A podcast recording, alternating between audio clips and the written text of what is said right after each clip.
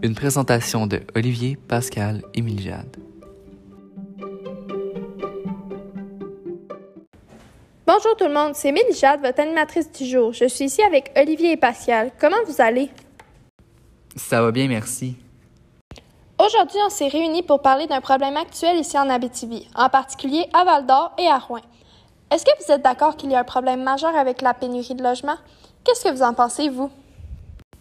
Pour des problèmes techniques, Pascal n'est pas présente, alors je vais faire sa partie.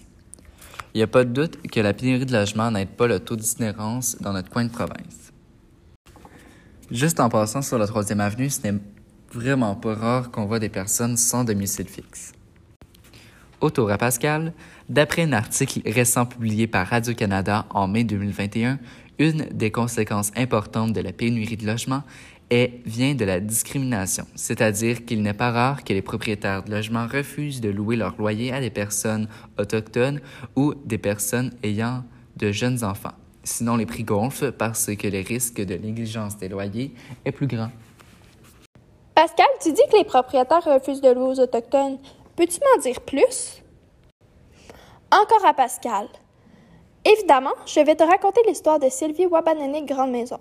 Une fois Val d'Or, elle avait utilisé son nom de Blanche, entre parenthèses, Sylvie Grande Maison. Et comme elle n'a pas d'accent, le propriétaire lui avait dit de venir visiter le loyer. Et quand elle l'a vu, il lui a dit qu'il ne louait pas le loyer aux Premières Nations.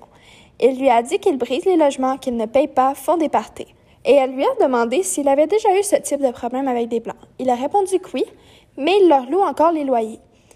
Il lui a alors dit qu'il lui laissait trois mois d'essai. Et son propriétaire lui a avoué qu'elle était une très bonne locataire et lui a même demandé si elle connaissait d'autres Premières Nations tranquilles comme elle. Et pour les familles? Oui, une femme appelée Kim Garant a vécu elle aussi de la discrimination à Val d'Or. Récemment séparée du père de ses deux enfants, elle cherche un 5,5 à louer. Intéressée par un loyer, elle a avisé que la propriétaire n'acceptait pas les enfants. Ma part, mon père est propriétaire de loyers à Val d'Or, un 5,5 et deux 3,5.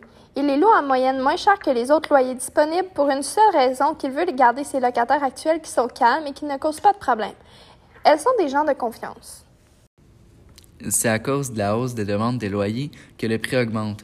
Aussi, ma mère est plus avantagée d'avoir acheté une maison que de payer un logement hors de prix à Val d'Or. Encore à Pascal.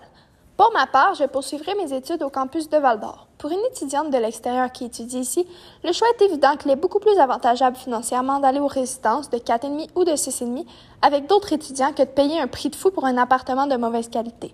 Parce que, à mon avis, c'est tout ce qu'il reste de disponible. Aussi, les listes d'attente des résidences sont montées à plus de 30 personnes en attente. Les plus récentes données de la SCHL, Société canadienne d'hypothèque, révèlent que le taux d'inoccupation a passé de 1,7% pour Val d'Or et Rouen en 2019 à 1,4% en 2020 pour Rouen et 1,2% en 2020 à Val d'Or.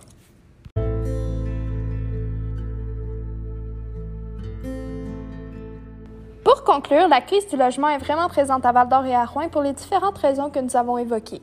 Et merci d'avoir écouté notre podcast. On se retrouve la semaine prochaine sur la chaîne de podcast Le Mouton Noir.